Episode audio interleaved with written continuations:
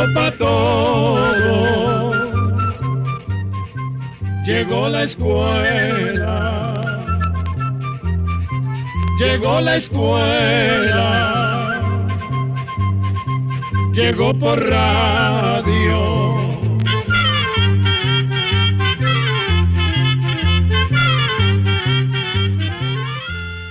Tenemos el honor de volvernos a encontrar con ustedes e informarnos en equipo en este su programa. Oigamos la respuesta, el espacio del Instituto Centroamericano de Extensión de la Cultura ICQ con nuestro lema. Comprender lo comprensible es un derecho humano. El día de hoy estaremos resolviendo las siguientes dudas porque la voz de los hombres y de las mujeres son diferentes. Nos preguntan por el rey egipcio que fue coronado a los 10 años de edad. ¿Cuál es la función de las amígdalas? Este es un espacio que compartiremos con ustedes. Sean muy bienvenidos. El señor José Eduardo Gutiérrez Cruz nos envió un WhatsApp desde El Salvador con la siguiente pregunta. La voz femenina es más clara que la de los hombres. ¿A qué se debe esto? Oigamos la respuesta. Esa diferencia entre las voces masculinas y femeninas se debe principalmente a la acción de las hormonas sexuales que empiezan a producirse en la adolescencia.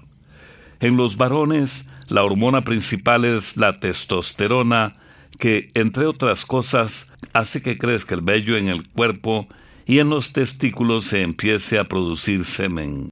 La testosterona también hace que las cuerdas vocales de los varones se engrosen y desarrollen. Como resultado de este cambio, la voz tiende a ser un poco más grave en los hombres que en las mujeres. En las mujeres, las cuerdas vocales son más finas y cortas. Claro que esto no siempre se cumple, ya que puede haber casos de mujeres que tienen la voz grave o de hombres que tienen la voz fina. Esto puede deberse a la mayor o menor acción de hormonas en el organismo de cada persona. También puede estar relacionado con el hábito de fumar o de tomar licor, que tiende a volver la voz más ronca, o bien a causa de alguna condición en la laringe y las cuerdas vocales queremos contarle una curiosidad relacionada con este tema.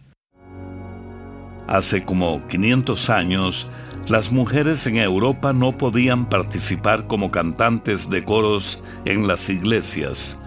Entonces los directores de coros ponían a niños menores de 10 años para poder contar con voces altas o finas para cantar en sus coros.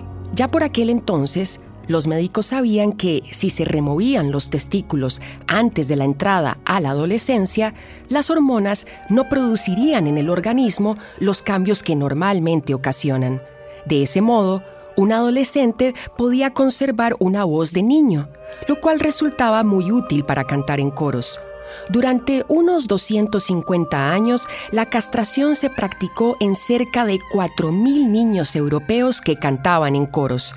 Claro que esto era una práctica cruel y que implicaba serios riesgos para la salud y hasta para la vida de los niños.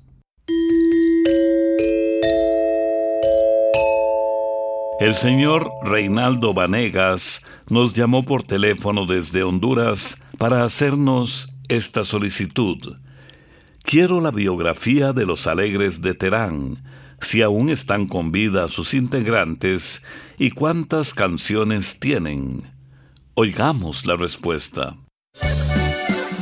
Los fundadores del conocido grupo Los Alegres de Terán fueron Tomás Ortiz del Valle y Eugenio Ábrego García. Ambos nacieron en el municipio mexicano General Terán, en Nuevo León. Cada uno de estos músicos inició su carrera por separado, Eugenio tocaba el acordeón y Tomás la guitarra. Se cuenta que un día se unieron para improvisar una fiesta familiar que resultó todo un éxito y a partir de ese momento empezaron su carrera juntos. El tipo de música que tocaban era la norteña, la cual se encontraba muy de moda para esos tiempos en los estados fronterizos de México. Este estilo musical les dio fama y éxito. Entonces, en el año 1949, Tomás y Eugenio decidieron irse a Monterrey para grabar su primer disco que se llamó Corrido de Pepito.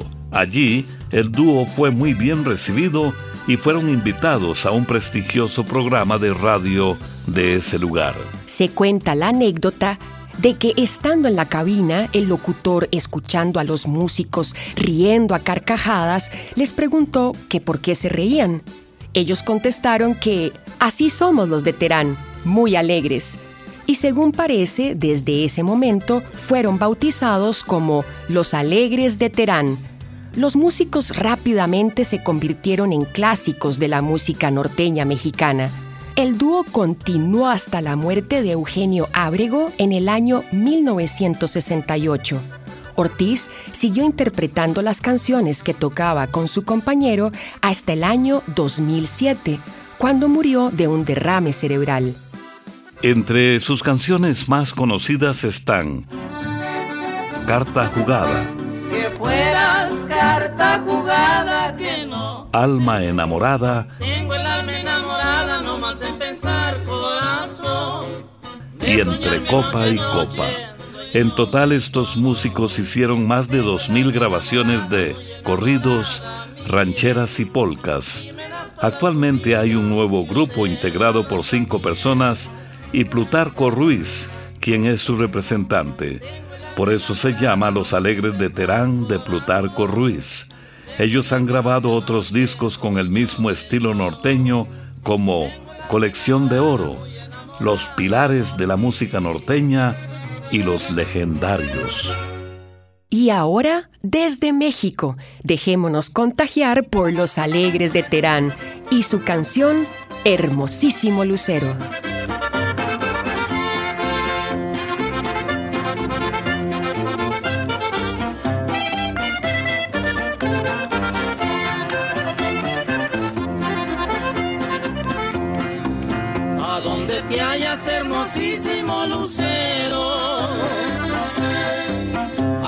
Estás iluminándole la vida. Mientras que aquí sin ti soy mula sin arriero, muerta de sed por los caminos de la vida. Quisiera ser aquella nube pasajera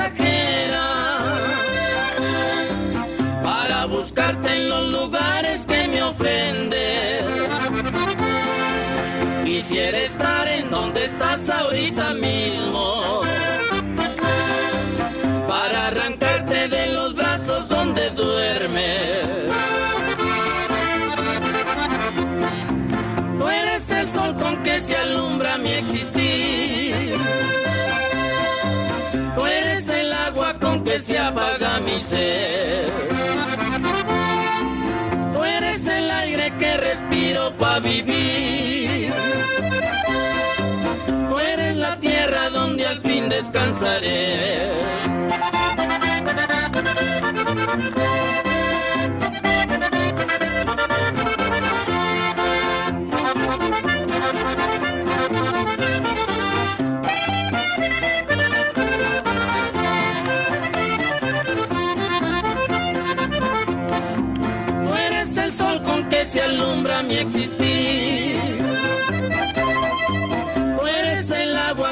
Se apaga mi ser.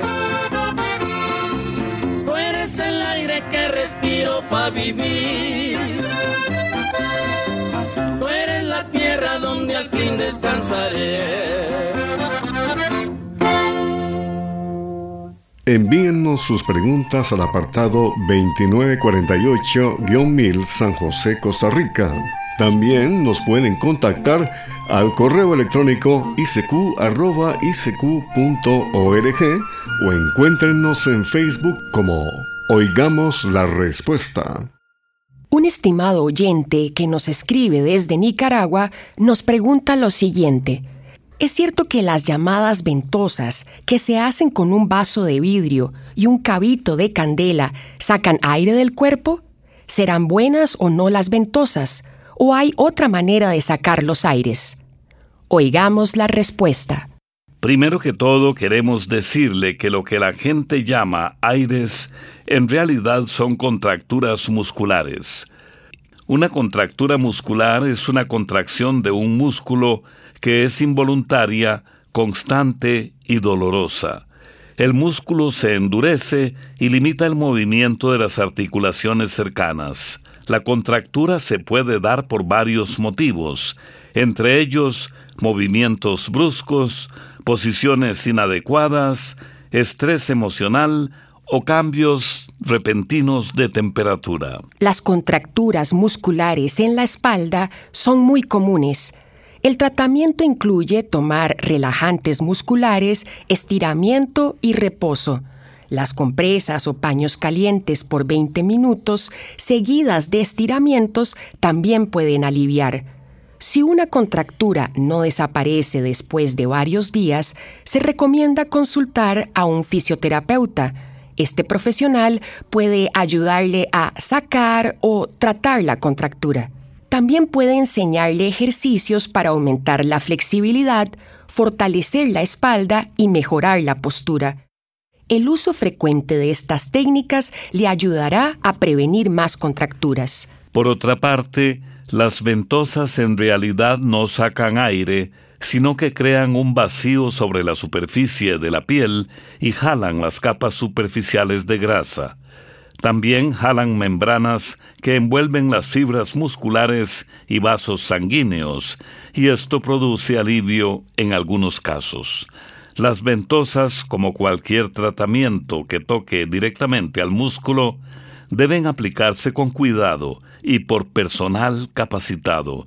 No se aconseja poner ventosas en personas con diabetes, en adultos mayores, en mujeres embarazadas o personas con problemas de circulación o problemas en la piel.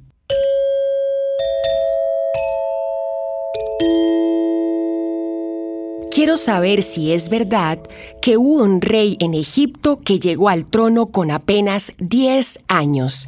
Es la pregunta que nos hace el señor Javier Antonio Olivar, enviada desde su WhatsApp desde Nicaragua. Oigamos la respuesta.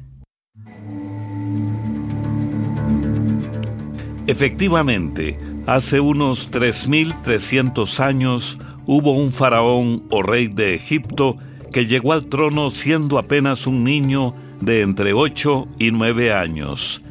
Ese rey se llamó Tutankamón y gobernó durante aproximadamente 10 años. Como era un niño, los primeros años de su reinado fue guiado por consejeros y sacerdotes. A propósito de este tema, queremos contarle que a través de la historia ha habido otros reyes que fueron coronados como tales siendo todavía muy niños. En Escocia hubo una niña de seis días de nacida que fue proclamada reina y en España también se coronó a una niña de tres años. Y en este mismo país, el más joven fue Alfonso XIII, que se convirtió en rey apenas nació.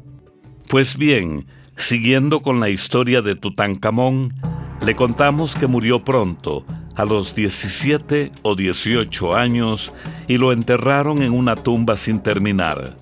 Tutankamón fue poco conocido por los estudiosos del antiguo Egipto hasta que muchos siglos después, en 1922, se descubrió su tumba que estaba intacta. Como el joven rey había pasado inadvertido y su tumba no tenía inscripciones ni adornos, eso evitó que fuera saqueada por los ladrones. Fue así como se pudieron encontrar en esta tumba gran cantidad de objetos muy valiosos, entre los que había cofres, ropa, joyas, armas, muebles, entre los que estaba el trono del rey recubierto de oro y piedras preciosas, amuletos y otros objetos más. Fue un descubrimiento tan importante que a partir de ese momento Tutankamón se hizo famoso. Por los estudios que se han hecho de su momia, se sabe que Tutankamón tenía varios problemas de salud debido a que en ese tiempo los faraones se casaban con sus familiares. Eso ocasionó alteraciones genéticas en los descendientes. Según dicen los científicos, posiblemente su muerte se debió a la fractura de una pierna y a la malaria. El faraón se había casado pero no tuvo hijos. El extraordinario tesoro de la tumba de Tutankamón, que contiene cerca de 5.000 objetos, actualmente está en el Museo del Cairo, en Egipto.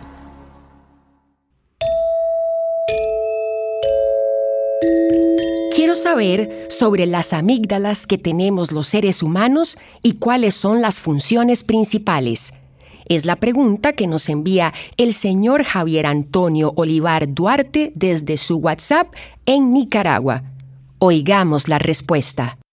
Las amígdalas son dos masas de tejido que están al fondo de la boca, a cada lado de la garganta. Las amígdalas están compuestas de ganglios linfáticos. Esos ganglios forman parte del sistema linfático, que es el sistema de defensas del cuerpo. Las amígdalas son muy importantes, pues producen sustancias llamadas anticuerpos que ayudan a prevenir y combatir las infecciones.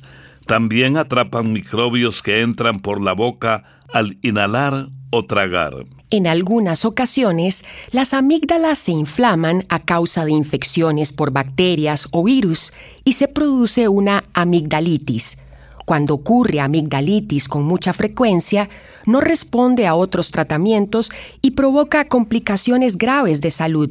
Cuando ocurre amigdalitis con mucha frecuencia, no responde a tratamientos y provoca complicaciones graves de salud, es necesario operar para sacar las amígdalas. Esta operación se hace con frecuencia en los niños, aunque también se realiza en adultos. Es una operación que no provoca complicaciones, y según dicen los médicos, otros tejidos linfáticos se encargan de realizar la función de protección que tienen las amígdalas. Entre la y la Música de nuestros países latinoamericanos. Vamos a escuchar a Cecilia Guinea de México con su canción Entre el azar y la marea. Con su luz le coquetea otro rayito de la luna entre el azar y la marea,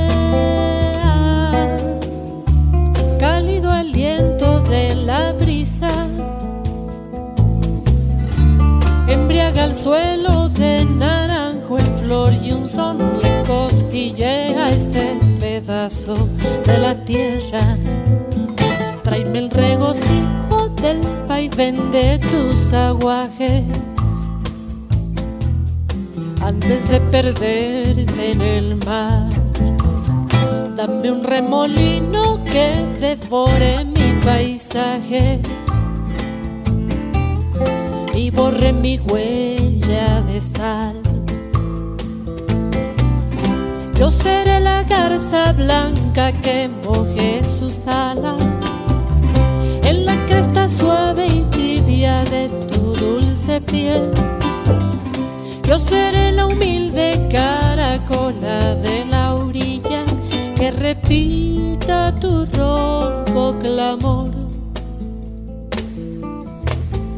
Entre el azar y la marea,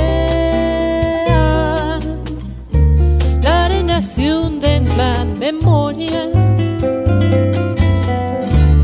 Y lo plateado que en la selva se hilvano y el corazón de los sabinos y la ceiba. Tráeme el regocijo del vaivén de tus aguajes antes de perderte en el mar. Dame un remolino que devore mi paisaje y borre mi huella de sal. Yo seré la garza blanca que moje sus alas en la cresta suave y tibia de tu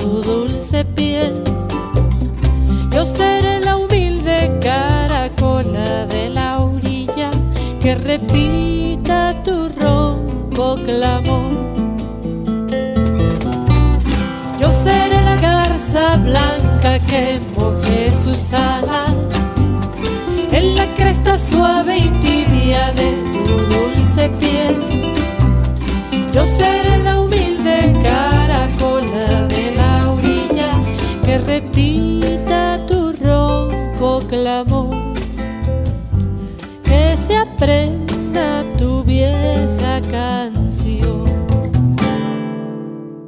También pueden contactarnos a través de un mensaje de WhatsApp al teléfono código de área 506 número 84 85 54 53 o háganos sus preguntas al teléfono código de área 506 números 22 25 52 38 o código de área 506 número 22 25 53 38.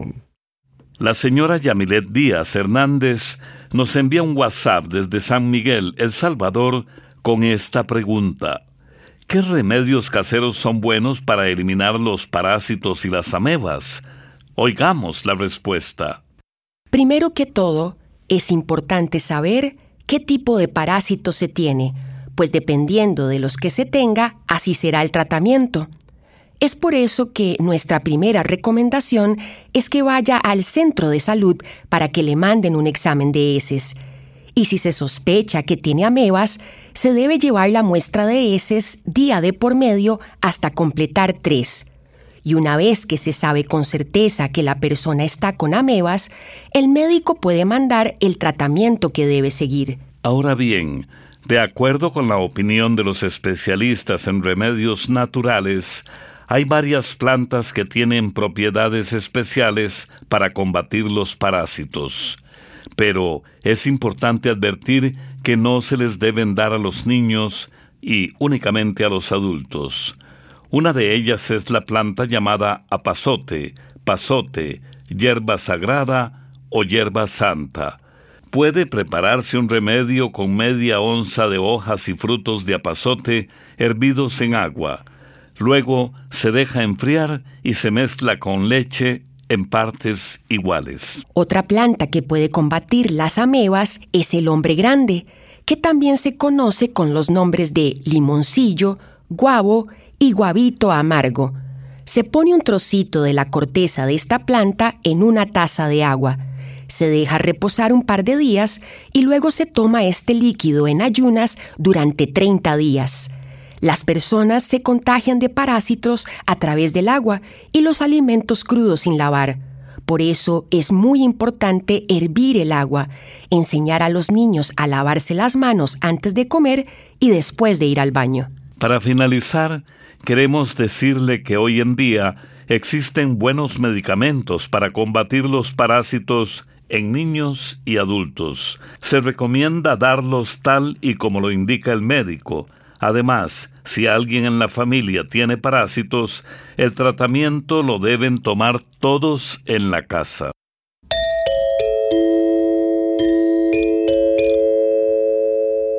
Estoy feliz de estar loco y de no pertenecer al mundo de los cuerdos, que estafan desde los bancos, que mienten desde los templos y que matan en nombre de la patria. Facundo Cabral, cantautor argentino.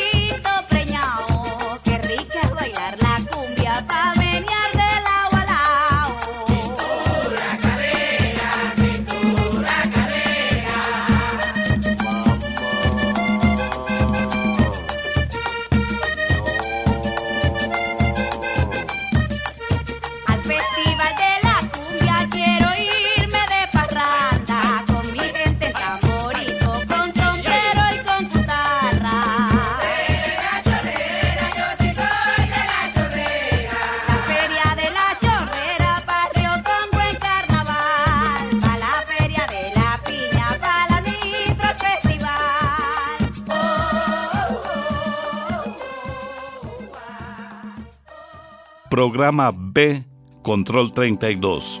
Y así llegamos al final del programa de hoy. Les esperamos mañana en este su programa Oigamos la Respuesta. Envíennos sus preguntas al apartado 2948-1000 San José, Costa Rica. También pueden enviarnos sus preguntas al correo electrónico isq.org o encuéntrenos en Facebook como Oigamos la Respuesta o llámenos por teléfono Código de área 506, números 22 25 52 38 o 22 25 53 38. Y recuerden que comprender lo comprensible es un derecho humano.